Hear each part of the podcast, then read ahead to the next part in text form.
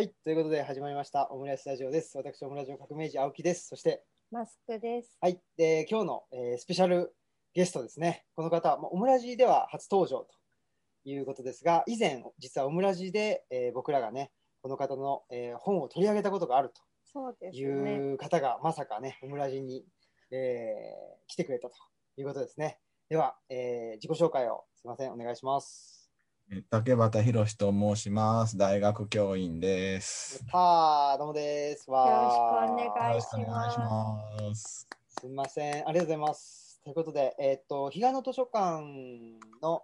えっ、と、増刷記念オンラインツアーというやつでですね、ゲストに竹場さん出ていただいて、で、さっきちらっとね、我々も、あの、それを聞き直していたりなんかしたんですけど、すごいなんか、なんていうんですかね、竹端さんの、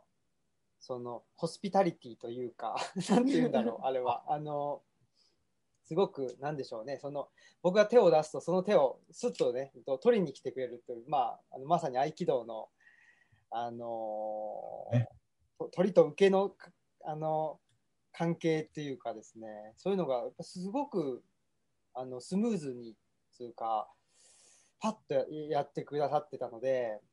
なんだろう、まあ、優しさというかそういうのを感じましたね、うん。ありがとうございましたその説は。あの今日も楽しませてもらいたいと思ってます。ありがとうございます。ちょっと、まあ、あれですね、えっ、と、以前、まあ、竹端さんのその枠組み外しの旅という本をですね、えっ、と、僕が読んだよっていうことで紹介させてもらったっていうオムラジの会が以前ありまして、うんそれで、そうですね、うーなんだったかな、まあ、僕の知り合いで、竹端さん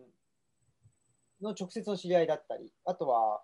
そうじゃなくって、えー、と勧められた本の中に竹端さんもまた、えー執筆者の一人だったりとかして、かやっぱりちょっとあの勝手にご縁を感じていたところはあったんですが、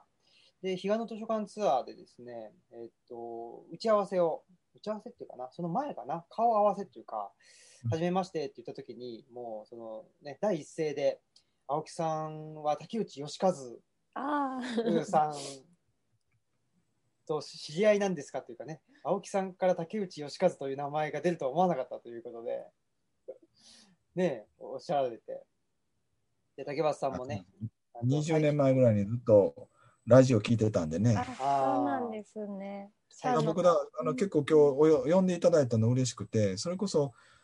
中学校ぐらいからずっと僕もともと京都の人間だったので KBS 京都っていうラジオの深夜放送を聞いてて、それからその朝日放送のサイキッカーだとかなんかそういう深夜放送をきあの受験勉強嫌いでながら勉強をながら勉強というかなんかあの勉強してるふりしながら深夜放送ずっと聞いてたんでうんうんでかつやっぱりテレビに比べたらラジオってすごく想像力とかがあったりするので、うんだから僕にとってすごくラジオってなんか僕はそういう意味で言ったら小学校の頃からなんか KBS 京都の上岡龍太郎の夏メロ大全集とかですねそういう渋いのをずっと聞いてたので。へえあのだからそういう意味で言ったらなんか今日こうやってラジオにゲストに呼んでいただくってめっちゃ嬉しい経験ですい。やーありがとうございます。うんまあ僕らもラジオって言ってますけど、何 なのそのまあ言ってみればだべってるだけって感じなんですけど、僕にとってもラジオっていうのは深夜ラジオでなんかなんでしょうねその DJ が一人であの、まあと目の前の構成作家さんに向かって、えーなんか話し続けてるっていうなんかそそのなんでしょうねなんか喫茶店で隣のテーブルで喋ってる会話をちょっとあの聞き耳うんと立ててるみたいな そういうぐらいのなんかあの距離感っていうのがすごく好きで。あるよね、その僕あの、それこそあの僕は内田達郎さんも好きなので、辺境ラジオはポッドキャストにうんで車運転してる時に聞いてるんですよね。なんかラジオって何とかしながら聞けるっていうメディアとしてすごくいいですよね。そうです。ね。いや本当そう思いますね。だテレビって、まあ、僕も中高生の時はテレビっ子だったんですけど、やっぱりし、まあ、視覚、主に視覚を奪われてしまうというか、うんもう、まあすね、その CM であったりっていうのは、そのいかにあのテレビの前からその人をと動かさずに、そうそうそうえっていうメディアですもんね。うんうんそう考えると、なんかラジオってね、なんだろうな、お僕結構好きなラジオで最近やってる、えっとね、えっと国丸ジャパンっていう野村国丸さんっていうはい。文化放送のラジオなんですけど、うん。その人がよくあの最初に言う病気ご療養中のあの方とかって言うんですよ。なんかね、うん。そういう人に向けて あのやってそういう人に向けてできるのもラジオかなっていうか、確かに確かに、うん。だから私も友達が双子妊娠中にこう、絶対安静で動けない時にめちゃくちゃラジオムラジ聞いたよって言ってくれて でもこうそういうちょっとこううちに入っていく時にまあラジオっていいのかなっていう感じで。なんか適度にあのこう興味は湧くんだけどもなんか完全に自分を奪われないメディアっていう感覚ですよね。をが好きな人も結構なんか親和性がある気がしていて、うん、なんなんかいや白が、うん、そう余白があるし僕なんかはそれこそなんか事務仕事なんて大嫌いなので事務仕事するときはなんかラジオ聞くお供に。そうそうそう。でやってるうちになんか気がついたら事務仕事もやろうかもでバーッと集中して今度はラジオが聞こえんようになるとか。うんなんかそういう面白いものがありますよね。そうですよね。だからまあ、オムラジもなんかそんな、あの、聞き耳立てて集中して聞いてもらうもんじゃなくって、なんかちょっと、あの、人ご、人の声がね、その、なんていうのかな、なんか聞こえなくて寂しいなとか、なんかちょっと一人で家にいて、なんか洗い物するのも、なんかなっていう時になんかちょっと、あの、流しといてもらうと、いいかなっていうぐらいの感じでやってますね。あとなんかやっぱ興味深いのは僕にとってすごく興味深いのはもともとずっとパブリックなメディアというか例えばそのラジ放送局のラジオをずっと聞いて育ったのでうん。このオムラジさんが面白いのはやっぱりプライベートなメディアというかうん。お二人がこう好きな時に好きなことをしゃべるメディア。だパーソナルメディアなんだけどパーソナルメディアを開くみたいなのがうんうんなんかおもろいなと思って。ああ、ありがたいですね。ねまさに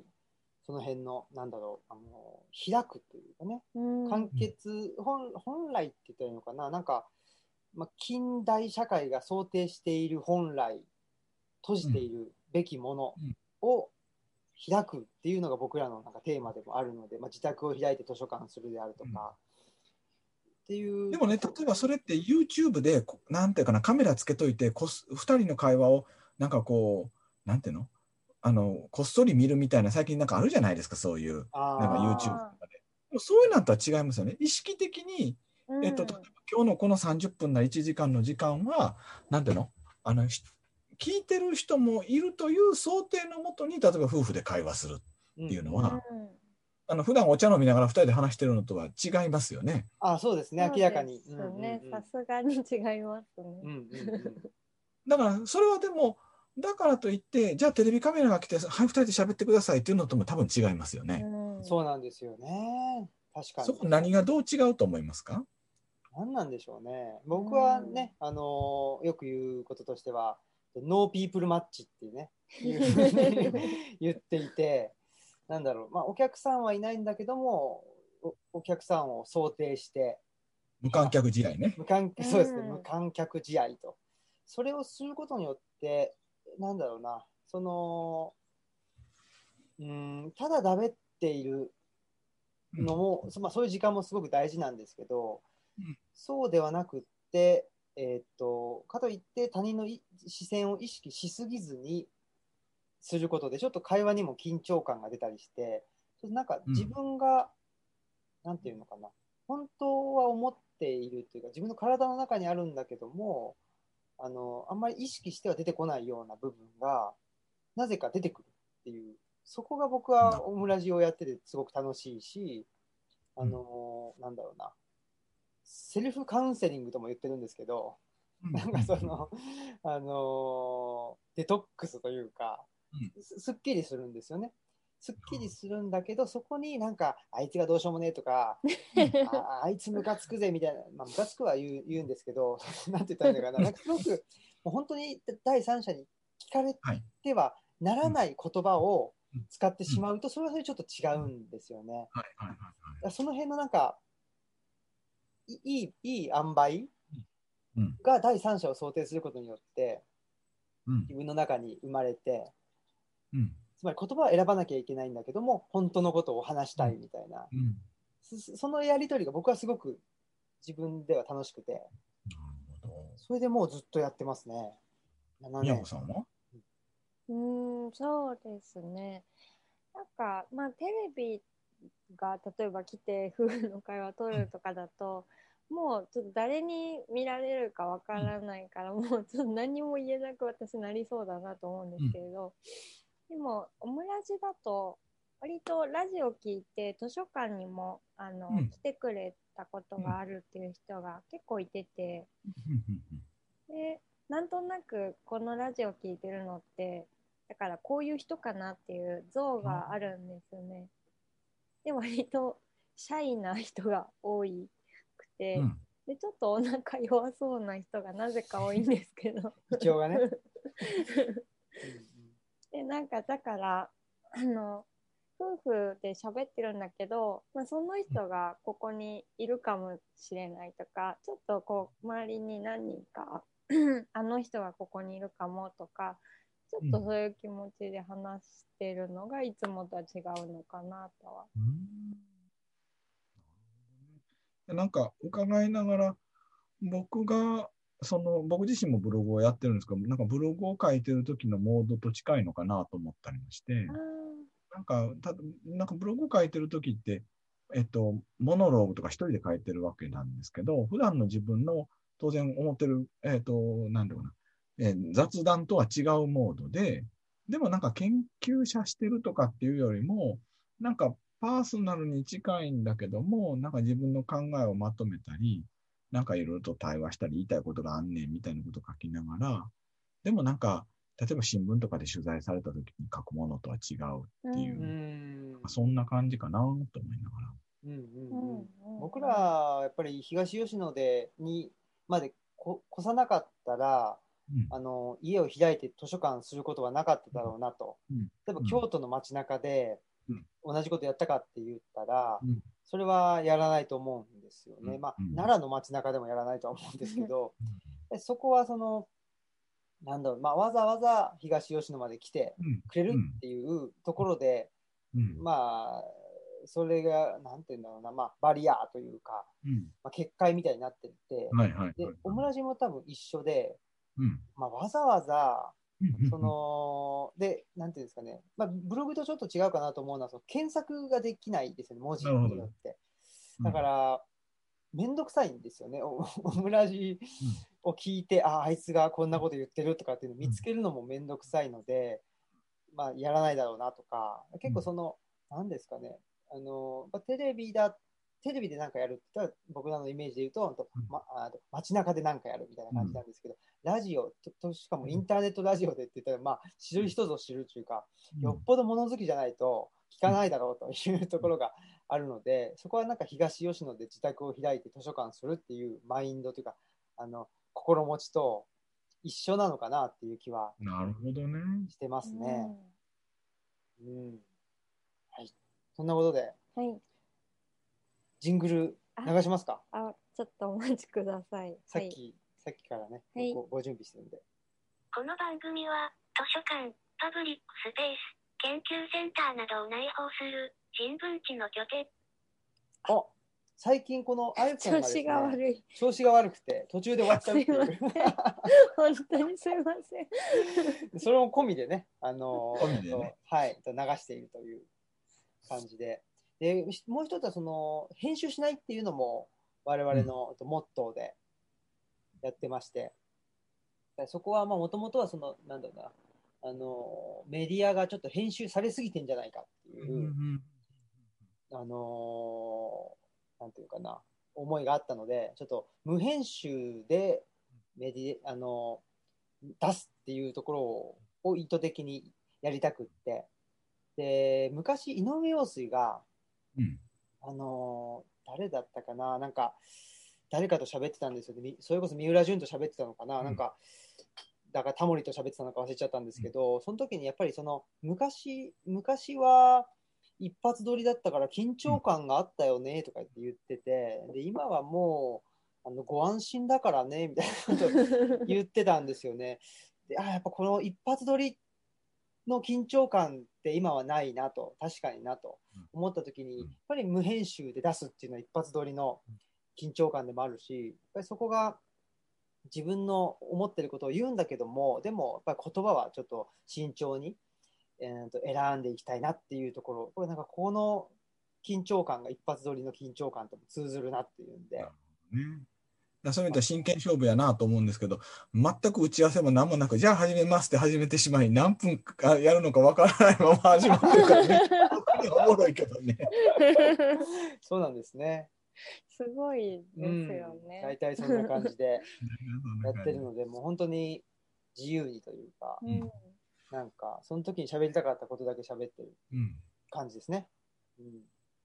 竹俣さん、そうのんブログ書かれるときは、なんかどっかに書いてとか、なんか遂行してとか、どういう感じで書いてられるんですか？あ僕自身はもう、えっとね、基本的に15年前からブログやってるんですけど、それはもう自分の頭の中の整理なんです。なの、で、これはなんか整理したいなと思ったことが出てきたときには、ぶわーっと書くっていう。だから僕はなんか書きながら考えるタイプなので、はい。書いてみないとどこに行くかわからないっていう。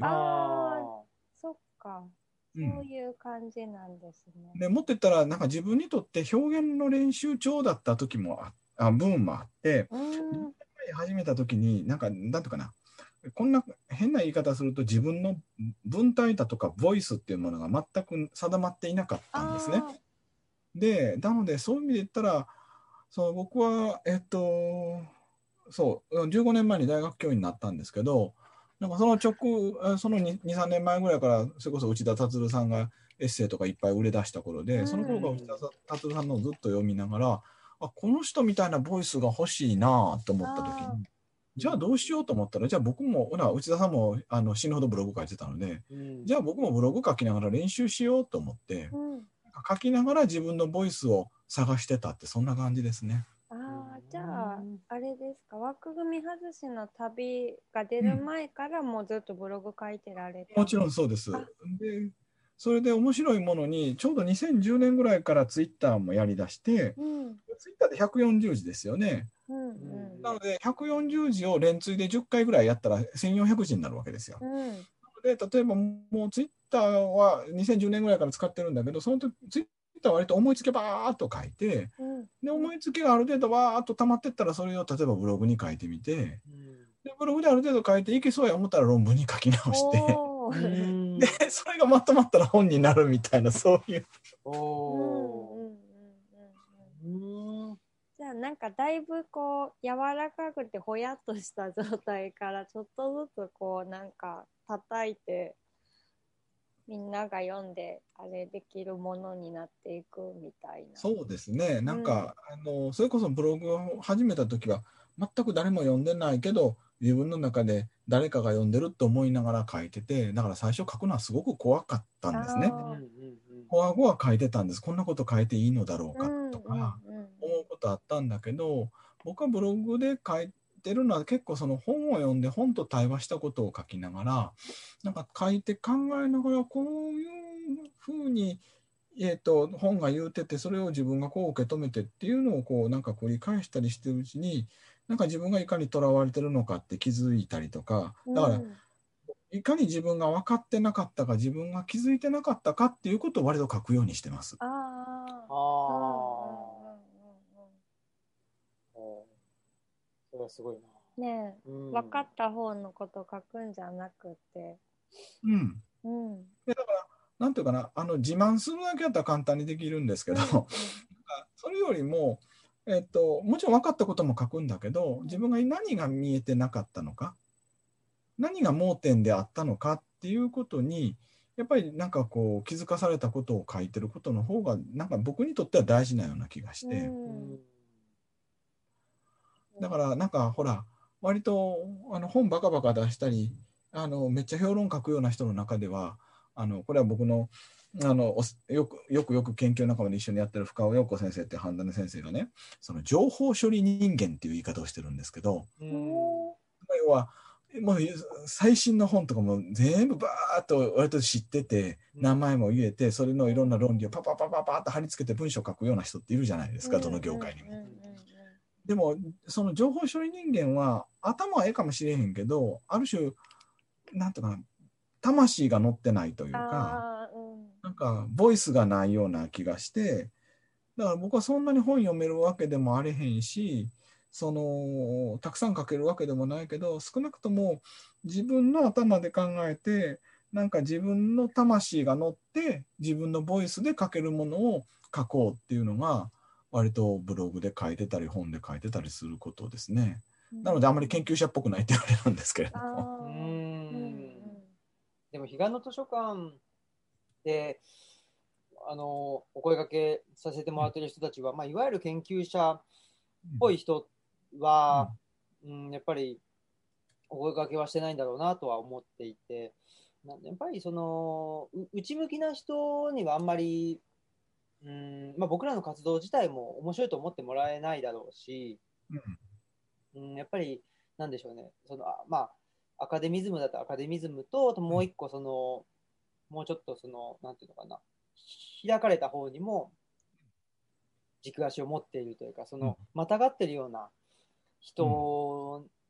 にしか、まあお声掛けしてないし僕らの本もおそらくそういう人にしかあの、人にしかって言っちゃうとあれですけど、うん。人に特には特にね、うん、うん面白いって思ってもらえるかなっていう。それはあのねあの読ませていただいたその彼岸の図書館にしても山岳ノートにしてもやっぱり越境性というかうん。境界を越えていくっていうのをお二人がかなり意識しておられるのは読んでて伝わってきますよね。うんうん。そうですね。でというか、うん、なんか、うん。そうですね。こ、超えていくっていうか、なんか我々自体がやっぱりその、越境的な、え越境っていうかな、うん境界にいるというか、すごくいろんな意味で、あの、ボーダーにいる人間。はいはいはいはい。いやなんかね、えっと、15年、10年か15年前ぐらいに、その、ある、あの、なんか、あれ、ロシア人だったか、アメリカ人だったか忘れた研究者と喋ってて面白かったのは、バウンダリーウォーカーっていう言い方をしたんですね。その境界線を歩く人って。で、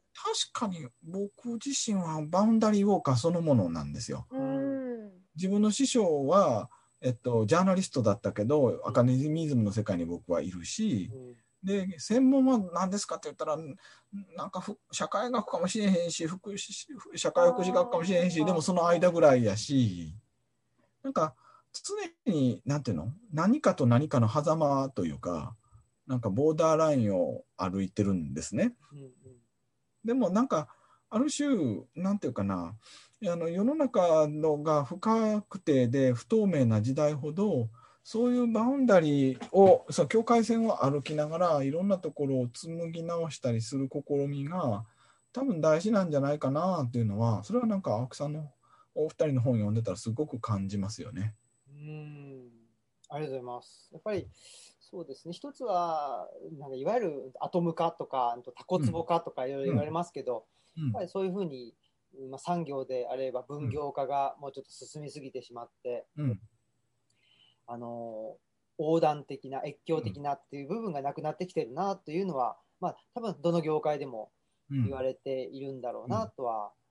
思ってますね。うん、なので、まあ、僕らも意識してというよりは、やっぱりどうしても僕は関心が散らばりがちだし、えーで僕も大学院の時に、もう一つのことだけやれってすごく言われたんですね、先生から。でも、どうしたってできないと、一つのことだけ。どうしてももういろんなものにっていうか、まあ、関心が散らばってしまって、うんそうすると、まあ、一つの、うん専門の論文ということで言うと、まあ、それこそ生産性という意味で言うと、うん。うん。それだけ下がってしまうわけですね。一つのことだけ集中してやれば、生産性が上がって、で白論がより早く書けて、うん。でそれを、えーと本にして、で、大学教員に、えっとうん。なるんだからとうん。言われるんですけど、どうしたってなんかいろんなことに興味があって、で、大学院に入って、うん。えーと合気道も始めちゃったり、えー 内田達なんていう、うん。あのーなんだろう、えー学者なんだかそうじゃないんだか分かんないやつのところに、うん。ゼミに行っちゃうしとかって、うん。ちょうどあのうちのあの大学院の先生の2人いたうちの1人の方が内田先生とちょうどあの元同僚だった先生で。であんなやつのちょって言われちゃったりしてて、うんだから僕はあの、えー、と隠れて行ってたんですけど、その内田先生のゼミに。うん。っていうんで、も僕はどうしても、その、い行ったり来たりっていうかですね、うん、ここっち行ったりあっち行ったりしちゃうっていうところがあって、それがまあもう仕方ないかと思えるようになってから、うん。まあ合気道でいうところのと軸ができたのかなとか、まあそのボイスのちょっと、うんなんていうかな、一端を自分なりにはつかめたのかなっていう気はしてるんですけど、うん。竹松さんはそのボイスを手に入れようと思ってブログを始めたっていうことですけど、うん。自分の、まあ、ボイスっていうのを、うん。あこれかなっていうふうにそのしあの感触を得たっていうのはなんかきっかけがあったんですか？あー。僕ね、なんか今その話するときにふっと思い出したんですけど、僕人の真似するの上手なんですよ。特にあの声の真似を、コア真似をするのが上手で、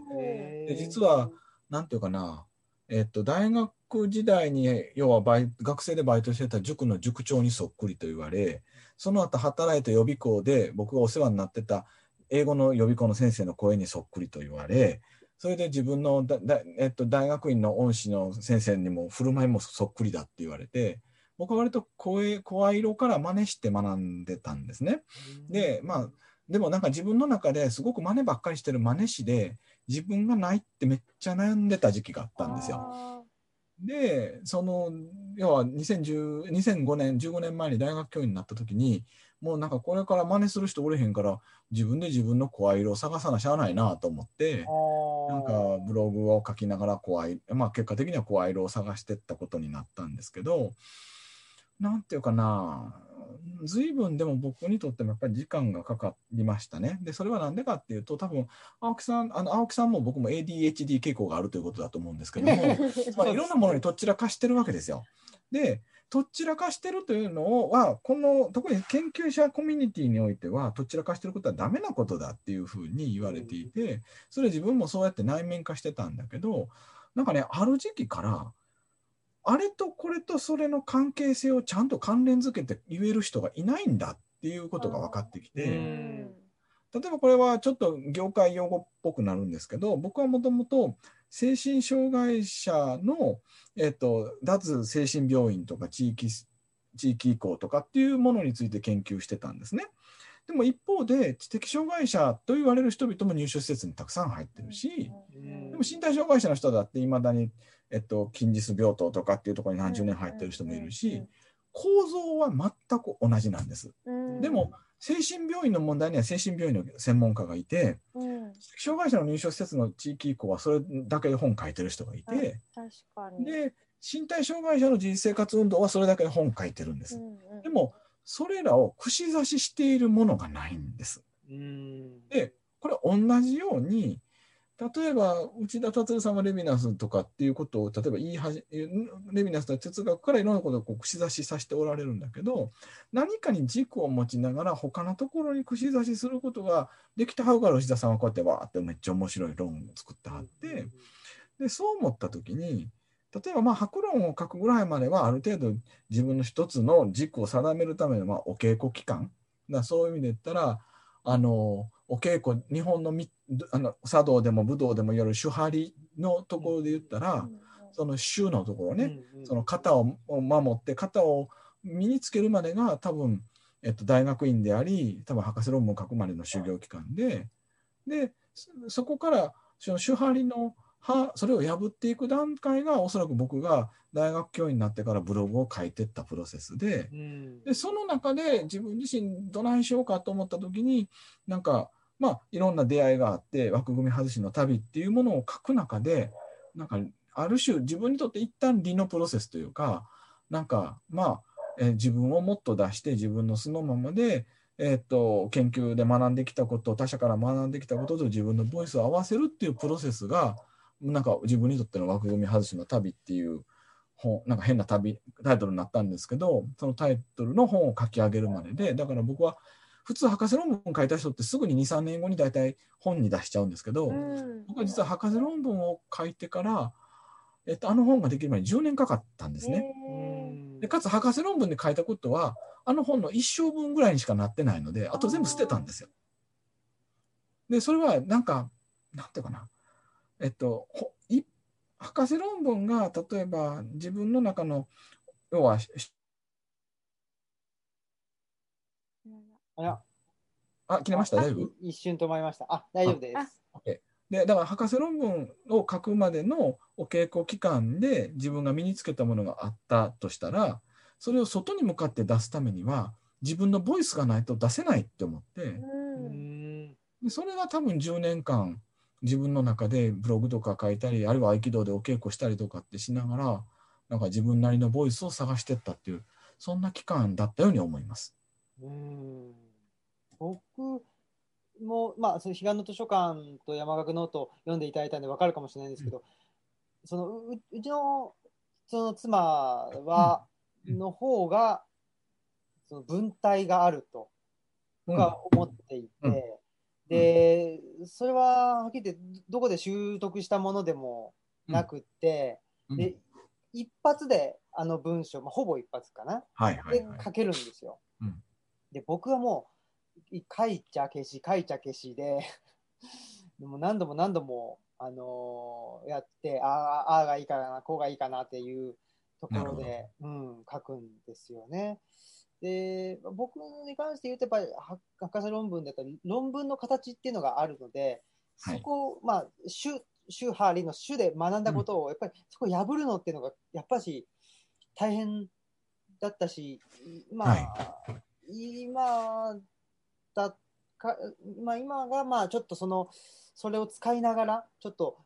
うん柔らかい文章にそれを混ぜていくみたいなそのまあ自分のなんかこれが文体なのかわかんないんですけど、まあ、ひ一つのちょあの自分の中のスタンダードなあの書き方っていうのがはこれかなっていうのが分かったんですけどね。うんねあれですね。うちの奥さんは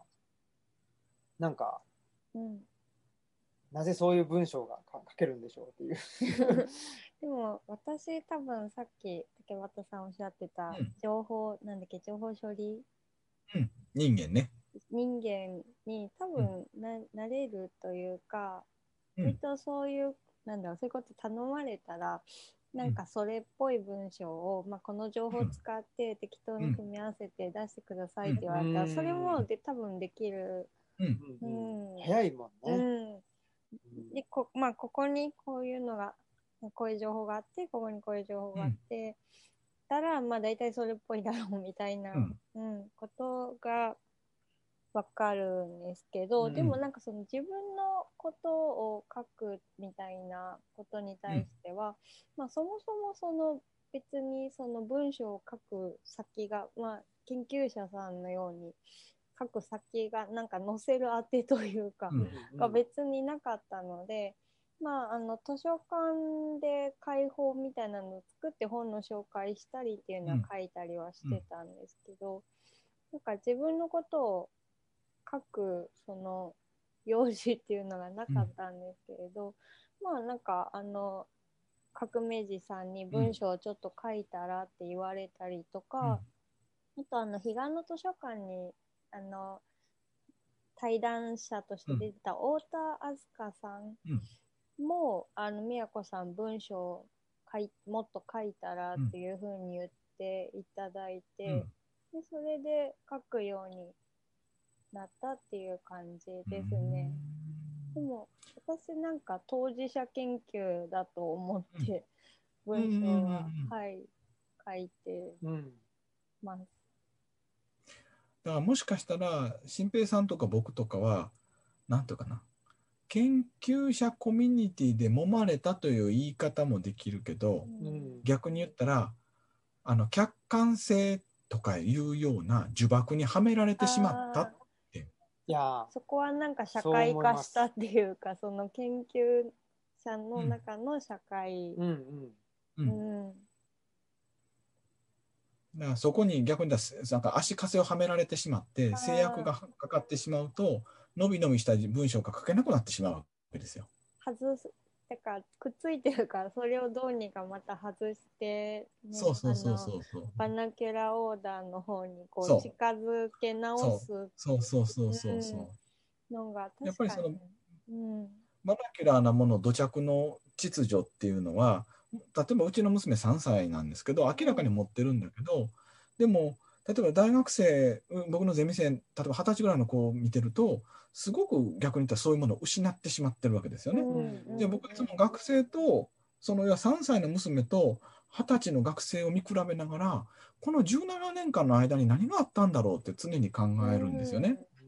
でそうするとやっぱり学校化それこそあのイリーチの学校化社会の中で、その学校という多がにはめられてしまいそこにフルタイムであ通学することによってその空気を読んだり同調圧力に従ったり自分の声を消してそれこそいじめられんように目立たんようにうん。なんかうまく合わせていきながらってする中でそのう一人一人の土着的な秩序バナキュラオーダーが失われていく。でさらにその中でよい子ちゃんだった人が研究者になってですねうん。研はあの指導教員の言う指導とかに見事に従って自分の声を指導共感色に染めていったり査読論文で載るように査読者の要は許してくれるような文体に変えていく中でうん。ますますなんか自分の魂が枯れていくかもしれないっていうのがなんか残念ながら研究者が育っていく中である分あるのかもしれへんなと今聞きながら思いました。うん。うん。だからね若組外しの旅でもその「しゃあない」っていうね、ことについて書かれてて、はい多分その「しゃあない」って一番最初に聞くのは自分の中じゃなくて誰かが外側で「しゃあない」って言っててうん。であしゃあないんやって、まあ、ちっちゃい時とかにうん思ってでうん。自分それを自分の中に内面化していくっていうか、自分でもう先にしゃあないって思うようになっていくなっていうのはすごい、ね思いますね。うんうんなんかね、宮川さんがやったところですごく大事なのは、社内ってもともと自分に合ったものじゃなくて、本3歳の子はジタバタしながらも絶対社内って言いたくないわけですよ。絶対に食べたいとか、絶対にこれ欲しいとか、これ乗りたいとか言うわけですよ。でも親がある種もう時間でしょとかうん、急いでるからとか、一回乗ったでしょとかって制約、誰かによる制約なんですよね。でそれは、ある種社会で生きていく中で仕方がない、あ それこそしかしゃあない部分もあるんだけれども、しゃあないけど、でも、でもそのことによってある種自分の可能性もしゃあなくなってしまったり、うん。縮約されてしまう部分があるのかもしれないですよね。そうですよね。だからうん。本当はねダイエットもなんかやってみたらできるかもしれないけども、先にでも忙しいしなとかしゃあないなってなってしまったりとか。うんうんねでもまあその僕がやってる就労支援うん。のお仕事で言うと、うん。うんやっぱり社会科ですよね、その、うん。 socialization とうんいうか、うん。えーその vernacular なものから、えーそういう土着的な部分っていうのをなんとかまあ封じ込めるなり、えーそのなんていうかな出出路をちょっとち違う形にするとか、してなんとか社会の中で生きていけるようにっていうことをするというのは、まあ、基本的な就労支援の形だと思うんですけども、そもそもその社会っていうものに、そもそも合わないうん。のに、なんでまたそこに合わせるように、うん。なんかこうしたら大丈夫だとか、ああしたら大丈夫だっていうの、うん。なんかちょっと、まあ、小手先の部分も含めてですけど、そこを、まあ、いわゆる訓練してですね、うんまた送り出すっていうのは、僕はすごくそこは、うーんと、ジレンマという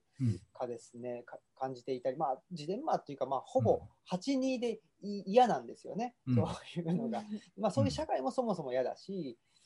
だけども、まあ、その8-2の2の部分っていうのは、まあ、本人がやっぱりね、でも、とはいえ、えっ、と、お給料を、うん稼いで、うん。っていう、で、その、なんていうかな、自立した生活っていうのがしたいと。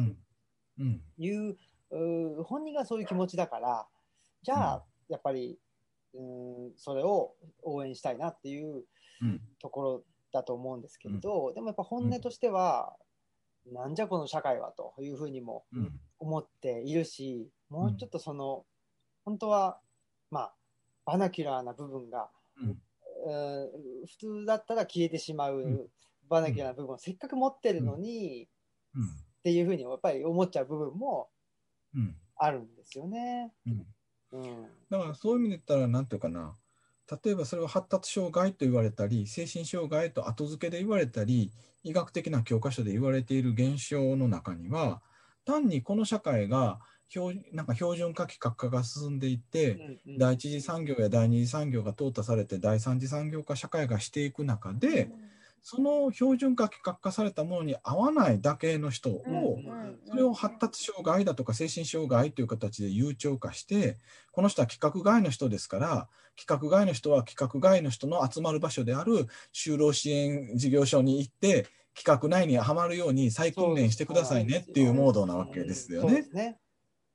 でもうんでそでそこの目標が社会復帰っていうのが目標でうんその社会復帰とは何やって言ったら要は排除したこの社会に戻っていくことを指してうん排除したしこの社会の中で我慢して仕事をできることを指して社会復帰っていうロジックなんですよね。でそもそもそのロジックが変だっていうことを言ってもさっきの話です。どうせしゃあないやん。うんそういうもんなんやからってなってしまうんですよね。でやっぱりその歪みで僕はなんか一方で明日のお金欲しいから働かなあかんからそらちょっとでも働きたいとご本人がおっしゃる部分については当然応援はしたいような気がするんだけど、一方でやっぱりそれって変やんとかなんか生き心地よくないやんとか標準や規格から外れてもええやんっていうことをええやんって言いながらなんかみんなでワイワイ語り合う場ってすごく大事だと思ってて、ちょうど今度ねあの青木さんがあの対談される NPO スイングの木本さんなんかはまさにそういうことを地で活動してはるし、やっぱりそういう、なんていうかな、標準化規格化の枠から外れてもええやんみたいな場を、例えば、えっと、このルチャビリブロという活動も多分そういうことをされようとしてるんだと思うし、なんかそういう場がもっと増えてったらもっと楽になると思うし、えっと、引きこもりとか不登校がこんなに増えてる最大の理由は、やっぱりその標準化規格化の圧力があまりにしんどいし、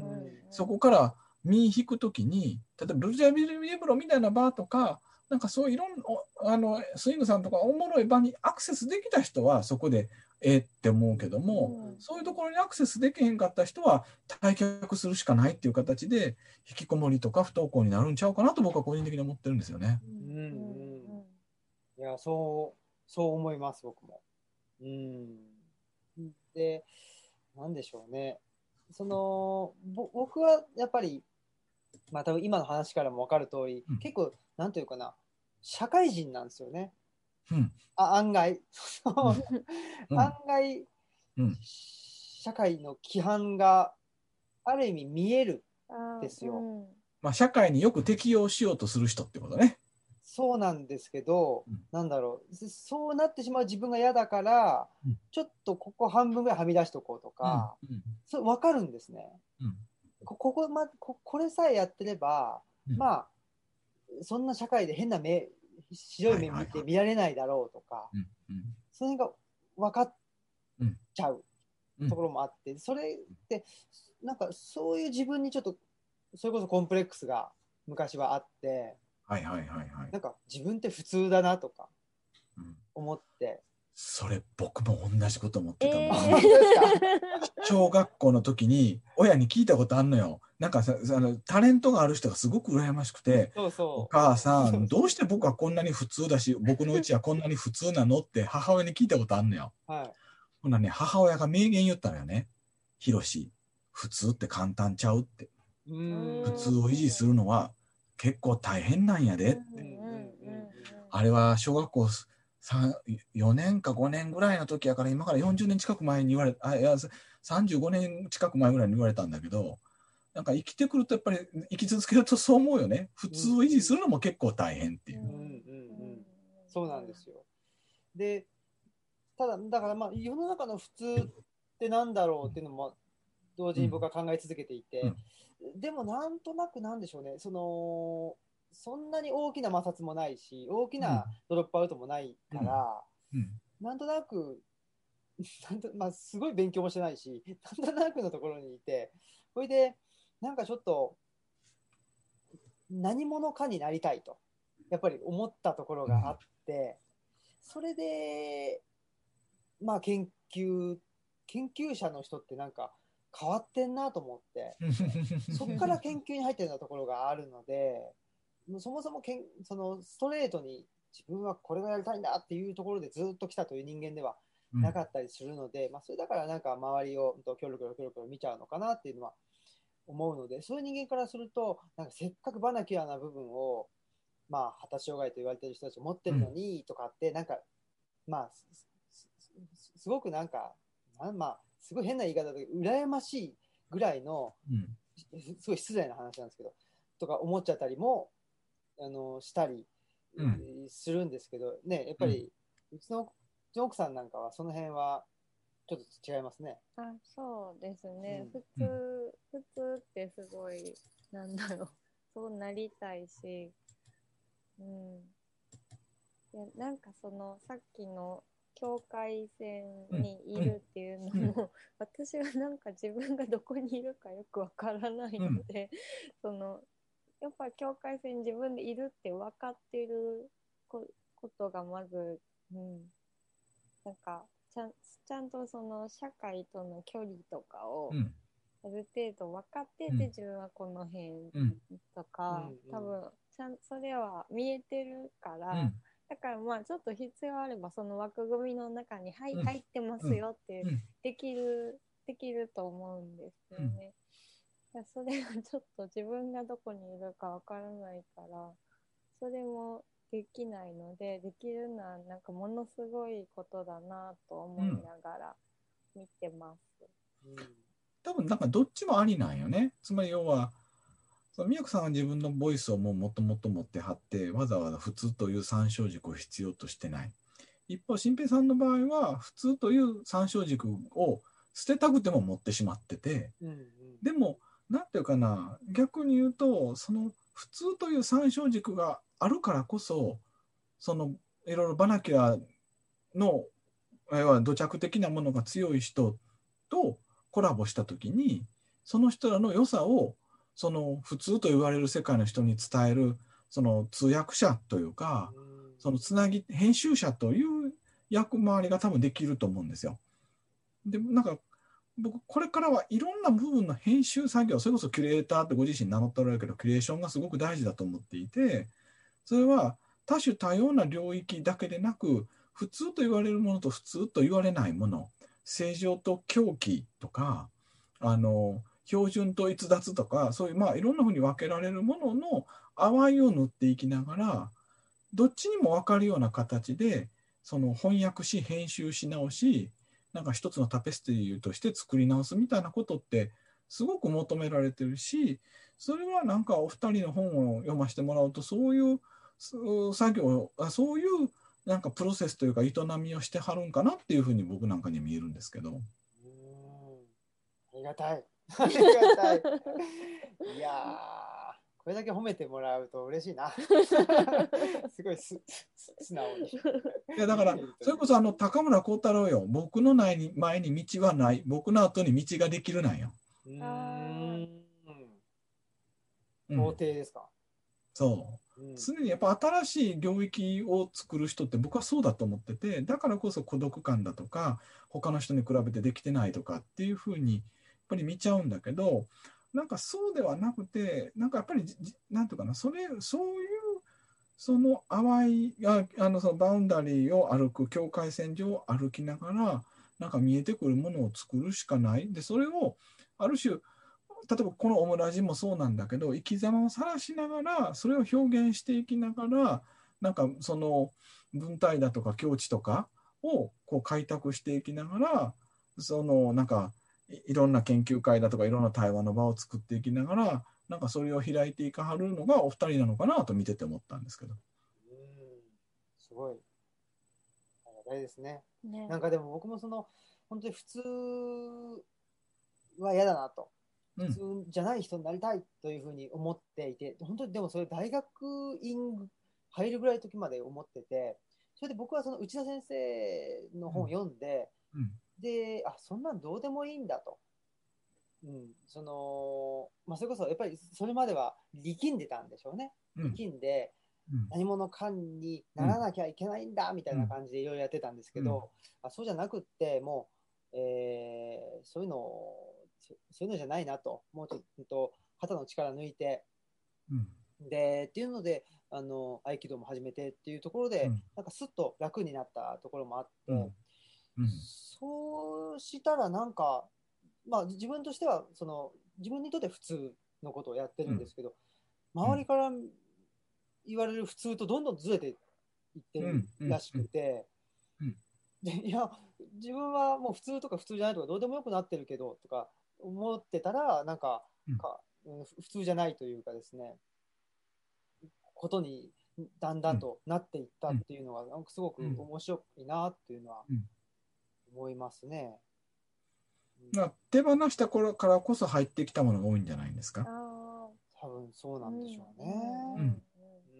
なんていうかなやっぱりししふ普通に執着するとか他者評価に執執着するとなんかそこにそれこそ合気道の言葉で言う居ついてしまうっていうか、うんうんうん他者評価の牢獄から逃げられなくなりその自らの執着にとらわれてしまうわけですよね。うんうんでもそこを一旦まあもういいやと思って自分は自分でやったらええねんっていうふうに半分捨てがちなんだけどそれは他者評価も含めて捨てることによって多分自分のボイスを獲得できたりうん。その中で他の人の普通とは違う青木青木新平さんらしい何かが生まれてくるんちゃうかな。うん。なんか僕も僕はそういう合気道でそういうふうに、まあ合気道とあと内田先生の思想というので、そういうううことになったんで、うん。その就労支援の中でも合気道をうん取り入れて、まあ、そういうようなことを伝えてるんですけど、うん。やっぱりなかなか難しいですね。その他者評価の軸を、軸というか、た他者評価の尺度を手放すっていうの、うん。うん。なんでこんなに難しいんでしょえっとね僕がそれ思うのはそれはこれまで生きてきた自分の経験や努力を否定すると思ってる人が多いからだと思う。あう。ーうんでもそっか研究者のそのねあの枠組みっていうのも、やっぱりそれまで頑張ってきて気づいてきたっていうのがあるからこそなかなか抜けられないのかもしれないです。だから僕はあの、えっと、たまたまブログでそのいこの間脱学校科の社会を読んでそれをブログに書いたんですけどその時に正直に書いたんやけど僕10年前に勝った時にもう途中で掘り投げたんです。わからんようわからんかったから。でもそれはわからんのじゃなくてイリーチが言っている制度としての学校はいらないという論理を受け入れてしまうと制度としての学校の論理で一生懸命頑張ってきてやっと研究者になって、あの50個も大学にあの不採用通知もらってやっと職に得られた俺自身の今の今ここの俺を否定するんだって思ったら辛くて辛くて否定できないわけですよ。うん。そうするとうそれは自分の存在根拠を否定するかイリーチを否定するかって言ったらイリーチは分からないって終わっちゃったんですね。うん。うん。うんでも10年後の僕が読むといやまあ別にそそれはイリーチが言ってることは正しくてでも自分がやってきたことはあって自分の存在や経験は否定しなくてもイリーチが言ってることは分かるよねってうん。やっと余裕ができたから受け入れられたわけですよね。だからそのうん。ね、新兵衛さんがおっしゃってくださっうんたその就労支援の場で例えば一般就職にこだわってる人もやっぱりそれがこそが自分の生命線だというかそこを否定したら自分が求めその存在する立脚点がなくなってしまうと思った人にとっては多分辛いんちゃうかな。うん。でもやっぱりなんか捨てるの全くなくなってしまうわけではやっぱり本当はないから、うん。だかでもやっぱ恐れてる時って、うん。多分全くなくなってしまうとか全部うん。無駄だったってうん。なるうんっていう恐怖なんでしょうね。うん。うん。うん。なんかでも、なんていうかな、病が深いなと思うのが、その、うん。竹俣さんみたく、まあ、あある意味、その学校という制度の中で、積み重なってきたものがある人が手放せないのはわかるんですけど、うん。そうではなくて、なんていうかな、その面接受けてうまくいかなくてとか、あとは学校とかでも、えー、と仲間に入れなくてとか、その中で、まあ、ある意味、負の経験は積み重なってるんですけど、うんうん負の経験なんだから捨てればいいのに、そこに捨てられないっていうあものもあると思うんですよね。それはね、意味軸もいい違がその脱学校化の社会の中で言ってるんですよ。つまり、その制度をに長いこと入っていようが短期間だろうが、そこからドロップしアウトしようが、制度化という呪縛がきつければ強いほど、そこの成功者も脱落者も、制度化という中での成功者であり脱落者だから、うん。制度化に縛られていることには変わりないって言ってるんですよね。で、大事なのは、その制度化、学校という制度の、制度で積み上げていくという、その思い込みを、思い込みだと認識して、それ自体を捨てることができたら楽になるわけですけど、うんそれは学校で成功した人も、学校で成功しなかった人も、学校という前提を否定することはできへんのでは同じなので、苦しいんですよね。うんそうか。まあでも、昔からそういうのを、その、なんていうかな、自分を規定している、その前提を、から抜け出すためにいろんな修行とか、うん してきたという子なんでしょうかね。ただ、やっぱり、うん、その修行も、修行すればするほど、その自分の規定している枠組みを、うん。うん弱めていくうん、外していくっていうことであればいいんですけど、なんか修行すればするほどその枠組みを強めてしまうっていう修行も、あるからそういう意味では、まあ、僕は、まあ、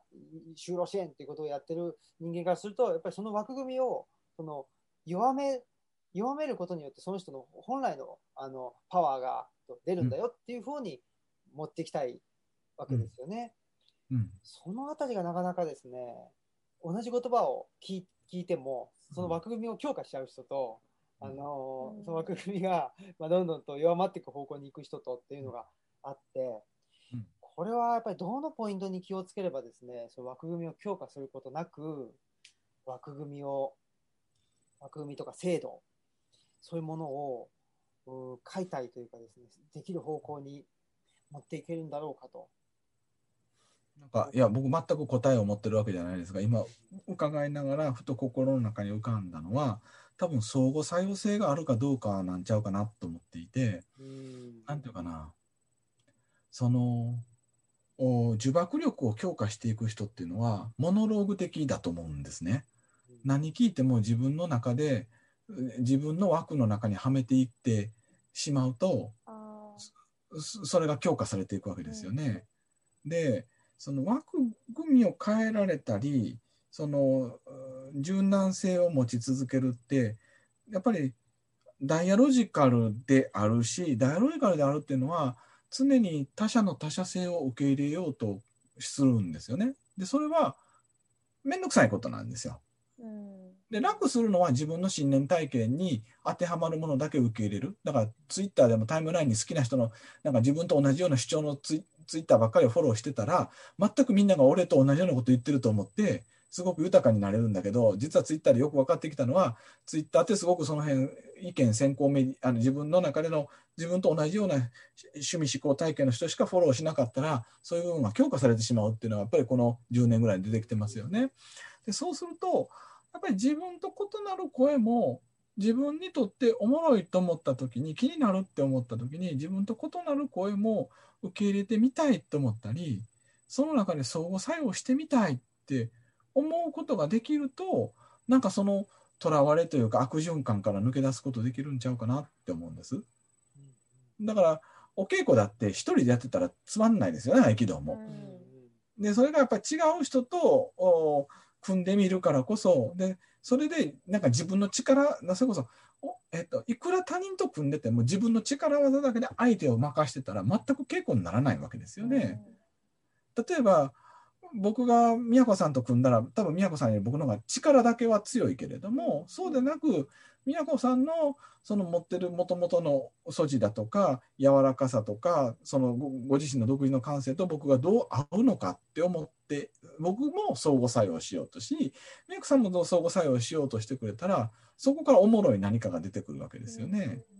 多分それは合気道での出会いであったり就労支援の出会いであったり学生とのし、えー、と卒論指導という出会いであったり何の出会いであってもその出会う両者が相互作用しようとするかどうかっていうのがなんか一番大きいところのような気がするんですけどね。相互作用か。影響を与え合える関係にうんなると。だから合気道も正直なんていうかな固着してしまうのは師範と教わる側がああのこの人は教わる人で絶対的に正しくて、えっと受ける側は絶対的に学ぶ人だっていうふうに切り分けていたりあるいは学生との指導だって学生から学ぶことは全くないと教員が思っていたり就労支援だって就労支援する支援者の方が絶対的に何でも知ってて当事者は何も知らないと思ったりこうやって切り分けてしまうと多分お互いの力を生かし合えないわけですよね。そうですね。そうか。いやーなかなかその制度化とか枠組みっていうのはほっとくとどんどん強化されてしまって、うん。うん。いるので、もう常にそれをあの軟化というか柔らかく解体うん。していこうというふうに、うん。えーやっぱり働きかけなくちゃうんいけないなということは思っていて、まあ、僕がやってることとしては何だろうな、あのー驚くというか、うん。そのまあ、一応職員とと利用者さんって言ってますけど利用者さんが言言ってくれたことにも一旦驚いてみたりとかえそれでって聞いてみたりとかでそそれでなんとかこの上下関係というか権力と、権力者と非非権力者のこの関係を あのなんとか、まあ、ひひっくり返してこれをフラットにししようと思いすぎるとまたちょっと違うかもしれないので、これをなんかコロコロコロコロうんあの関係を回転させてみるっていうことができたら、なんか楽しそうだなっていうのは思いますね。あとはやっぱりいかに突っ込んでもらえるかですね。あ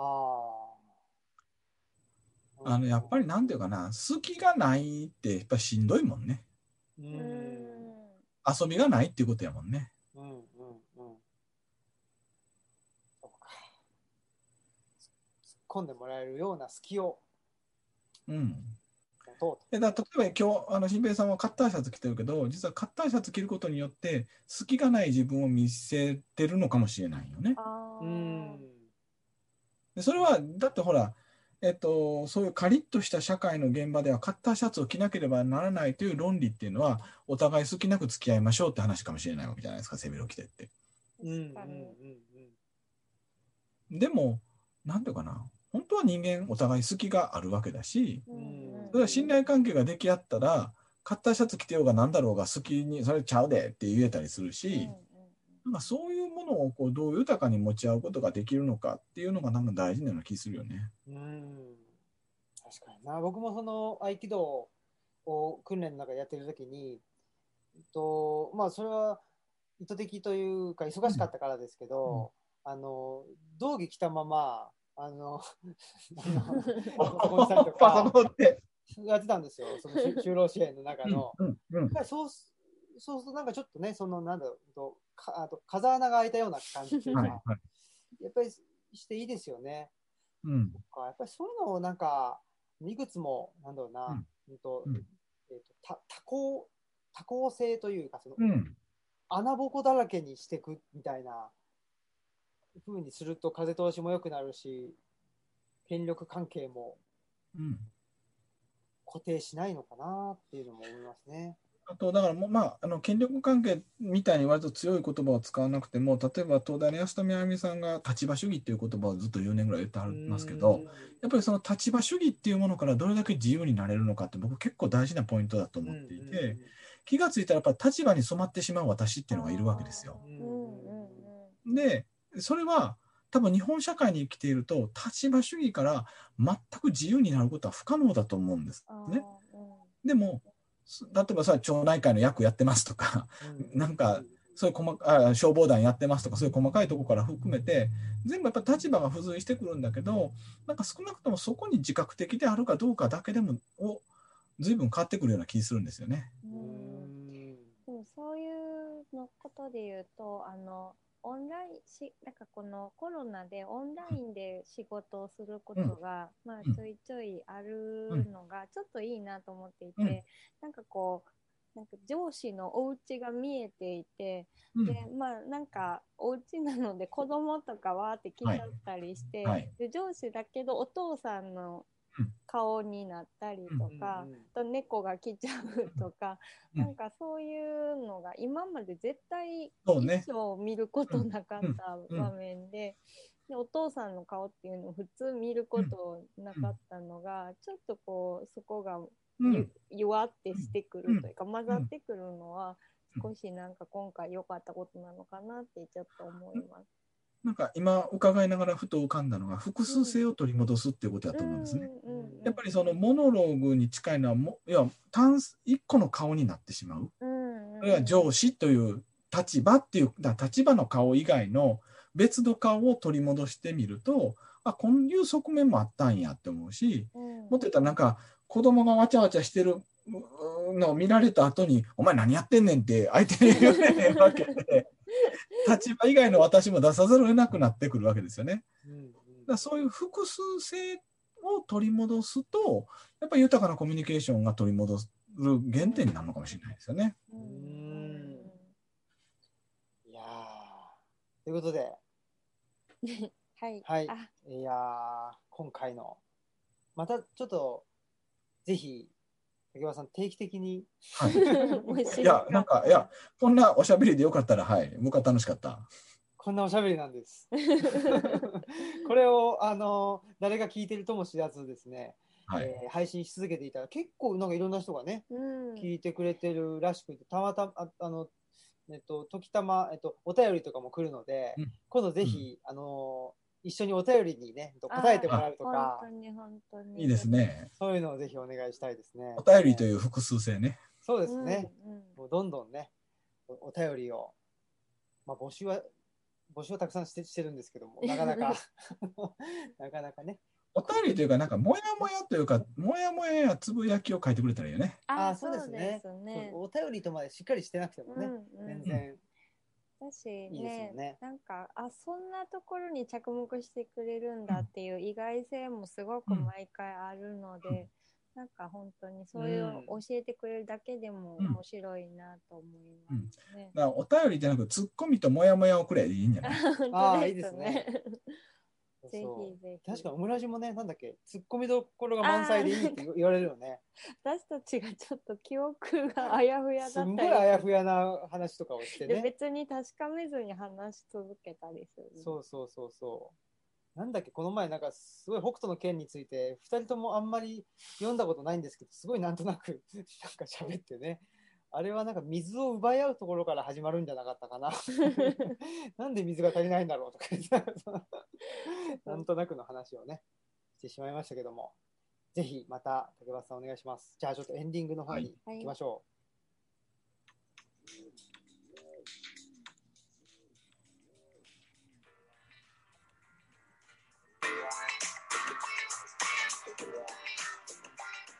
はい、ということで、エンディングです。一応エンディングテーマがありまして、はい。で、これを ご覧の通り、えー非常にあのアナログでですね、エンディングテーマが最初流れるときは、なんだえっと黙ってるねっていう ことですね。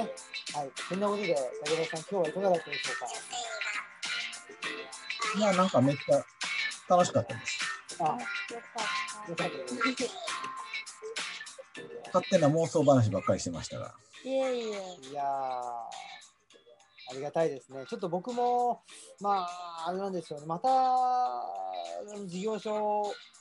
をの、なんか、あの上の方になんなきゃいけなかったりして、で、ちょっと僕自身も悩んでいたりとかですね、してることがあるので、でも今日はやっぱり一つテーマをいただいたというか、テーマっていうかね、やっぱりヒントをもらって、複数性をどう、うん。うんやっぱり均質化しないっていうそ、標準化、均質化しないっていう感じですかね。うん。うん。の図書館のね、ご感想としても複数性があるのがいいって、ね言ってくださってたので、それってね、やっぱりどうしても毎日のお仕事になってきたりすると、どうしても効率化しようとすると、どんどんどんどん複数性っていうのは失われてしまって、えー均質化、標準化していって、で関係もね、えー固定化した方が、あのーカロリー少なくて済むんで、うん。そうなっちゃうんですけども、やっぱりそうするとどんどんどんどんこう良くなくなってしまうんですね。つまんなくなっちゃうし。うん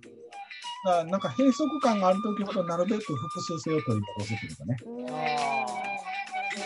あうん、ちょっとそれはね、うん。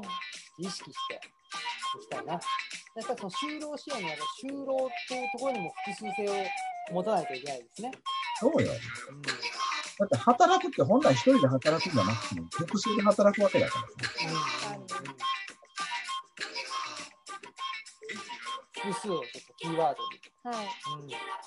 っていきたいと思います。ははいい。ありがとうございます。ということで、えー、また、あ、ぜひ、あのー京都の、えーと本屋さんにも、行ってみてください。いろんな。あこの間成功者行って楽しかったああ。そうですかった。いい本屋さんです。ねえ。そうそう。まだね、山岳ノートは置いてくれてないんですけど、早く置いてほしいなと思っております。ということで、えー本日のお相手は、オムラジオ革命児青木と、マスクと、竹俣でした。さようなら。さようならさようなら